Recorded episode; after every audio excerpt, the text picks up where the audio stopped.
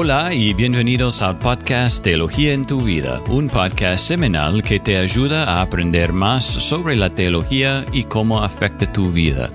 Yo soy Jason y hoy tengo el privilegio de entrevistar nuestro amigo y pastor, Dr. Samuel Masters. Y Sam es miembro del concilio de la Coalición por el Evangelio, está casado con Carita, tienen tres hijos, él vive desde hace más de 30 años en Argentina. Es pastor de la Iglesia Bíblica Bautista Crecer en Córdoba, Argentina, y rector del Seminario Bíblico William Carey. Y él es autor de un nuevo libro, se llama En Espíritu y en Verdad, una introducción a la espiritualidad bíblica. Y es de eso lo que queremos hablar hoy. Así que Sam, bienvenido y muchas gracias por estar. Eh, muchas gracias Jason por la invitación, para mí un gran privilegio. Vamos a ver cómo nos va. Acá en mi casa está lloviendo mucho y escucho truenos y relámpagos. Parece el día que eh, Moisés recibió la ley en el monte Sinaí. Eh, y en aquellos días no tenían internet y no se cortaba, pero creo que vamos a estar bien.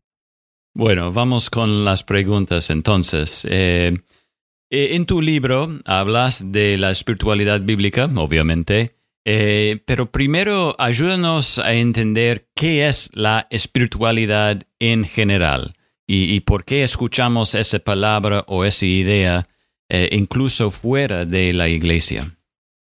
la espiritualidad en general. En realidad es muy difícil de, contestar eso porque hay miles eh, de definiciones y conceptos. Eh, en parte eh, es difícil de contestarlo porque la gente, parte de la nueva espiritualidad es la idea de que yo construyo mi propia espiritualidad. Entonces, ¿qué significa la espiritualidad? Eso depende de cada uno. Entonces se vuelve muy complicado.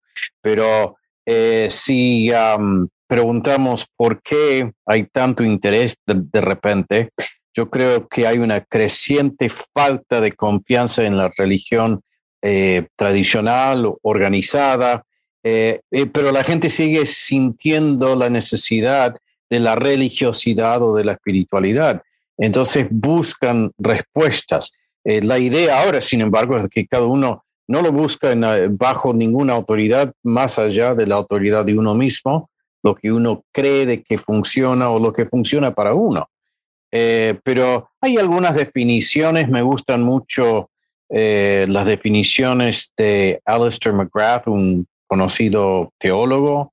Em, él define la espiritualidad eh, como aquello que concierne una búsqueda de una vida religiosa plena y auténtica, involucrando la coordinación de las ideas distintivas de una religión y la experiencia completa de vivir en base y dentro del marco de esa religión. Bueno, él ya lo pone dentro del marco de una religión, pero sabemos que ahora eh, estos marcos eh, casi que no existen.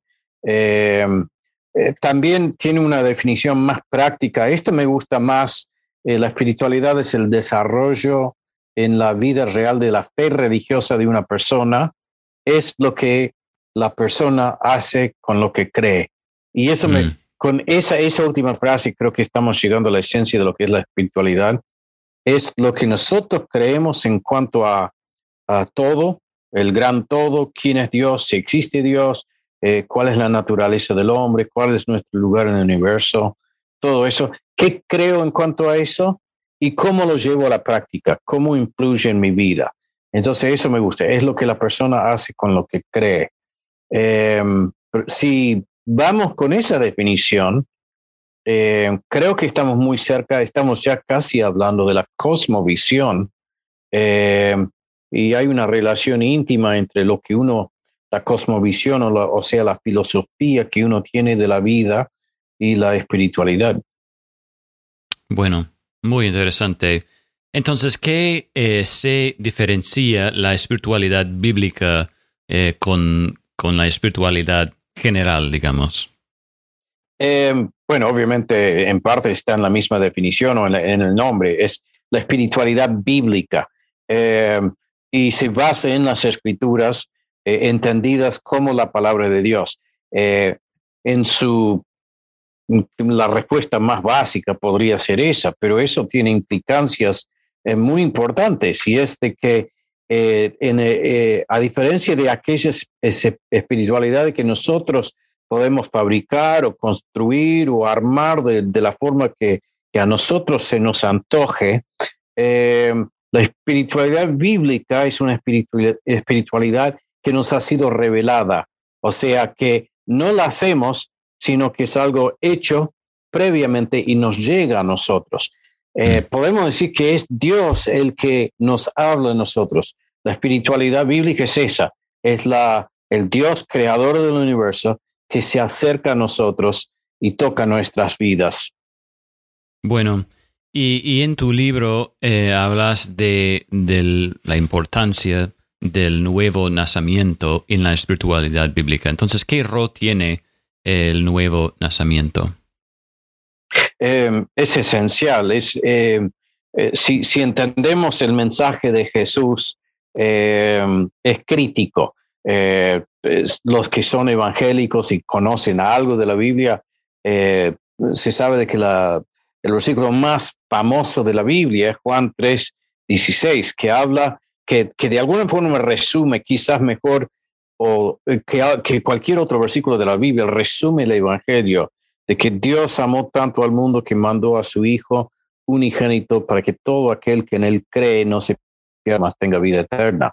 Bueno, esa verdad es una verdad, pero no es simplemente una verdad que aceptamos de forma intelectual, es algo que nos llega de afuera eh, y que produce en nosotros un cambio eh, no generado por nosotros, es un cambio generado por Dios, por su espíritu.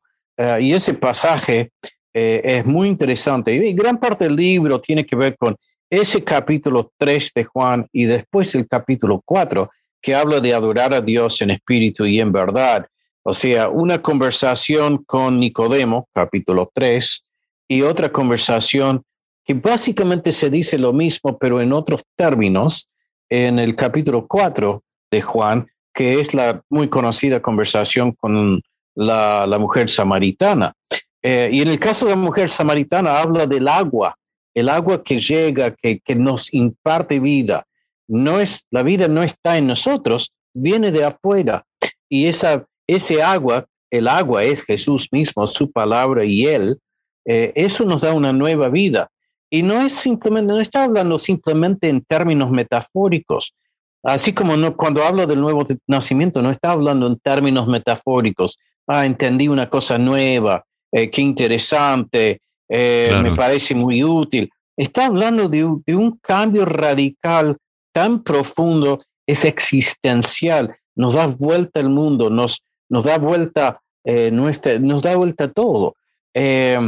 y es tan importante que eh, Pablo, por ejemplo, habla de que somos nuevas criaturas, o sea, hace una relación entre la creación original donde Dios hace todo, el universo, y nosotros dentro del universo, y una segunda creación. Es un acto tan grande, tan trascendente, de que es comparable con la creación, la primera creación. Es una segunda eh, obra creativa de Dios y es importantísimo para el futuro de nuestra raza, porque los que son nacidos de nuevo, los que son criaturas nuevas, ahora son hijos de Dios y pertenecen a una nueva rama de la raza humana.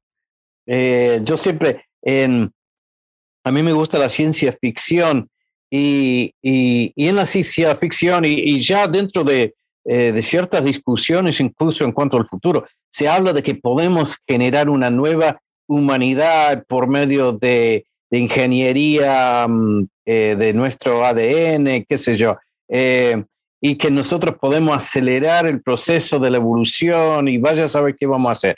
Eh, nada, eso me parece muy realista, aunque sí puede ser motivo de una película interesante, pero esto es algo mucho más importante que esto.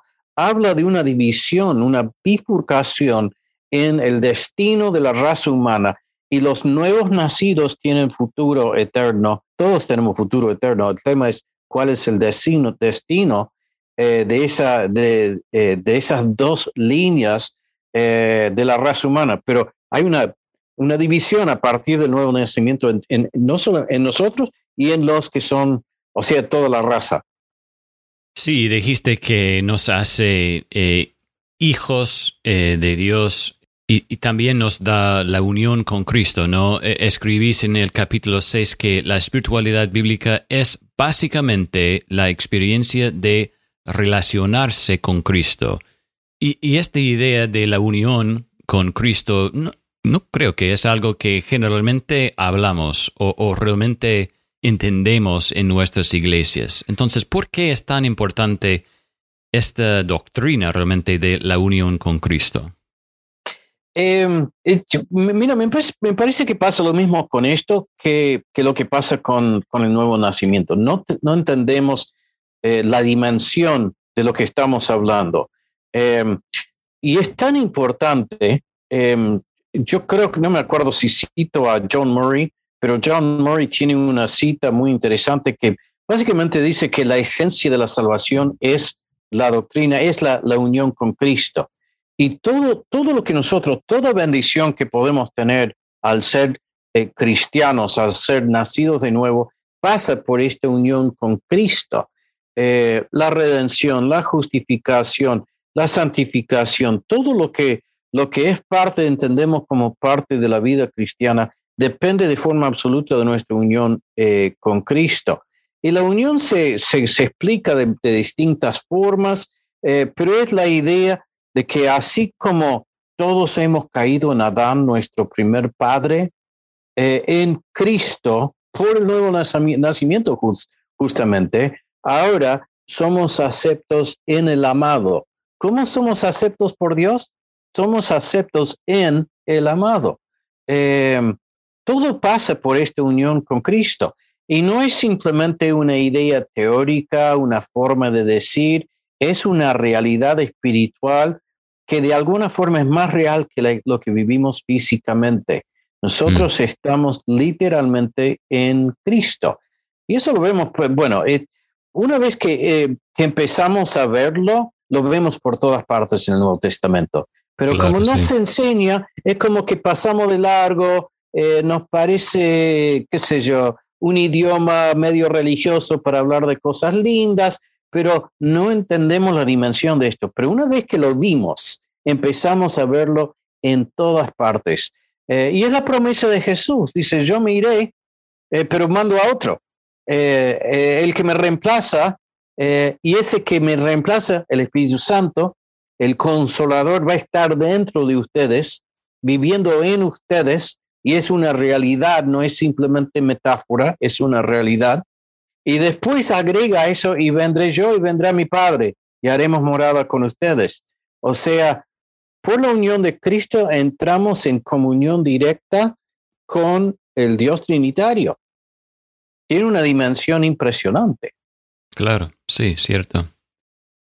Eh, también mencionas que el libro no es un libro sobre las disciplinas eh, espirituales, sin embargo, si hablas de, luchar contra el pecado, eh, la mortificación del pecado, e, entonces díganos qué papel tienen las disciplinas espirituales en la espiritualidad bíblica. Bueno, eh, eh, parte de una de las implicancias muy importantes de estar en Cristo es de que debemos vivir en base a esa, coherente con esa unión. Si ahora estamos en Cristo, no podemos vivir en la carne de una forma que no sea coherente con la presencia de Cristo en nuestras vidas. Pero una de las cosas que tocamos en el libro es la, existencia real de tendencias de nuestra forma de vivir eh, antigua. Todavía luchamos con la tentación, todavía luchamos con el pecado. Eh, entonces, Romanos 8 es clave en esto y dice eh, con tanta claridad debemos estar matando la carne de forma diaria. Es una lucha cruel que la tenemos que llevar adelante mm. todos los días con violencia.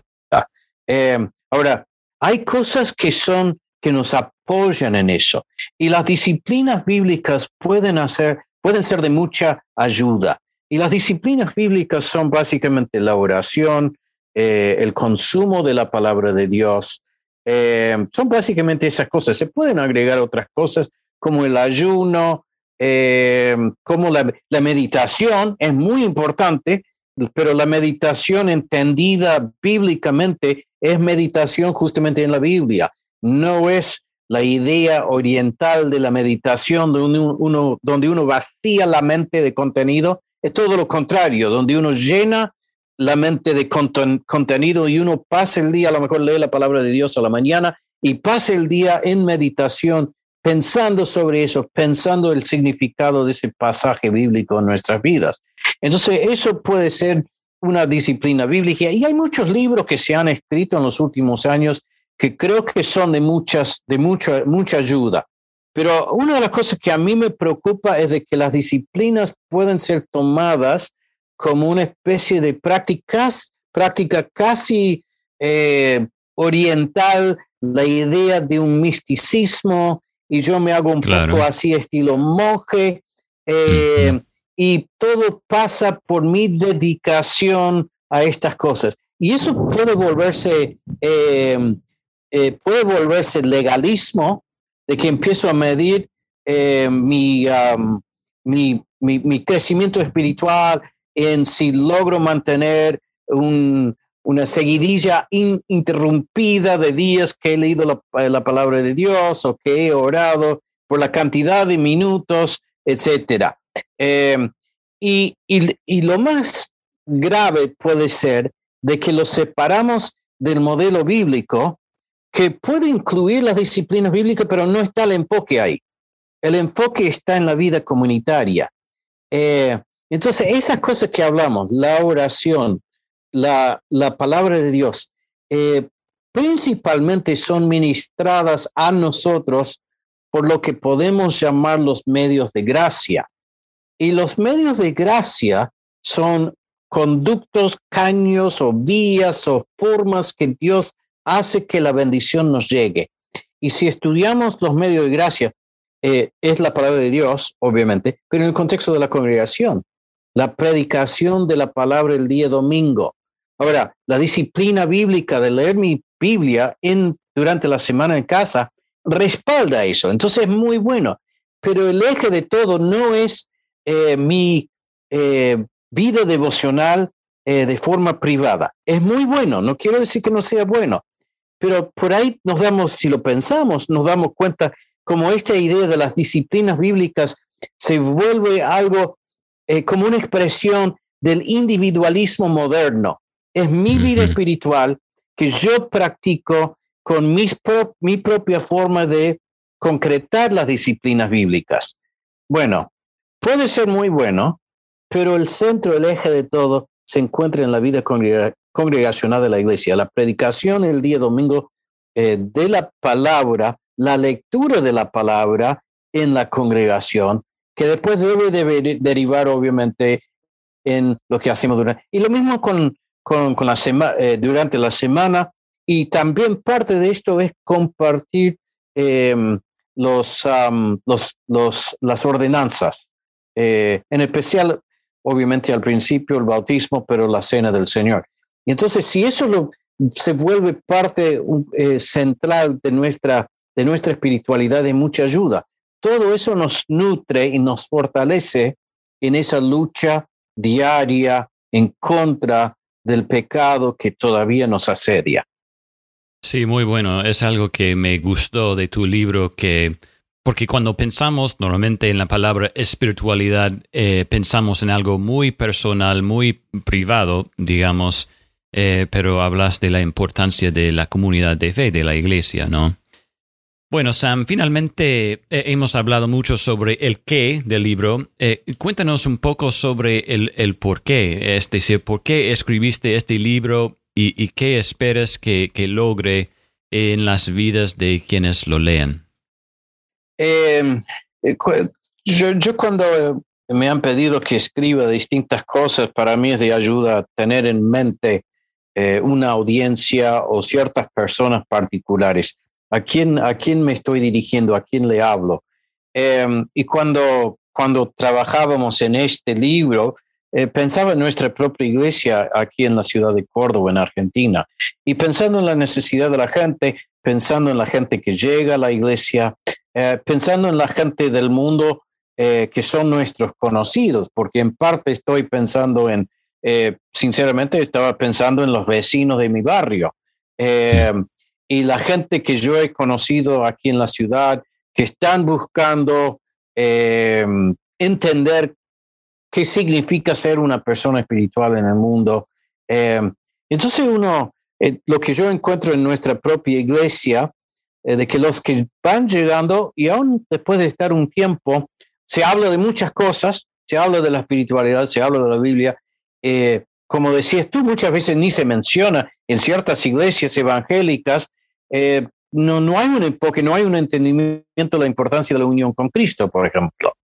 Entonces es eh, la idea era de poder ayudar a nuestra propia gente eh, entablando ciertos temas que son de vital importancia y tratando de relacionar esos conceptos de una forma coherente, eh, porque hay muchas cosas, podemos hablar de, sabemos que es importante estar en la iglesia, escuchar la predicación, sabemos que es importante leer la Biblia en casa.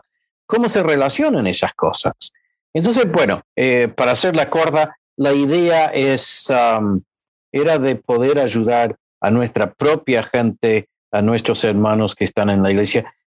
Cosas que son cosas que para mí han sido de ayuda con el pasar de los años y para poder compartirlo eh, con el deseo de que también sea de ayuda a otros. Claro, perfecto. Bueno, el libro es de, de mucha bendición, así que muchas gracias por escribirlo y muchas gracias por este tiempo.